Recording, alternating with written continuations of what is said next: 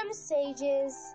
We can read biographies of great Dharma masters and sages, ancient or modern, domestic or foreign, to immerse ourselves in their compassion, aspirations, and strong wills, which can bring out the light within our own hearts and cast away the dark clouds of afflictions.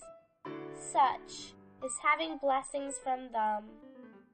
The environment can have a big impact on us. However, we can also change the environment with our confidence, aspiration, will, and hard work. The achievements of great Dharma masters came not from an advantageous environment.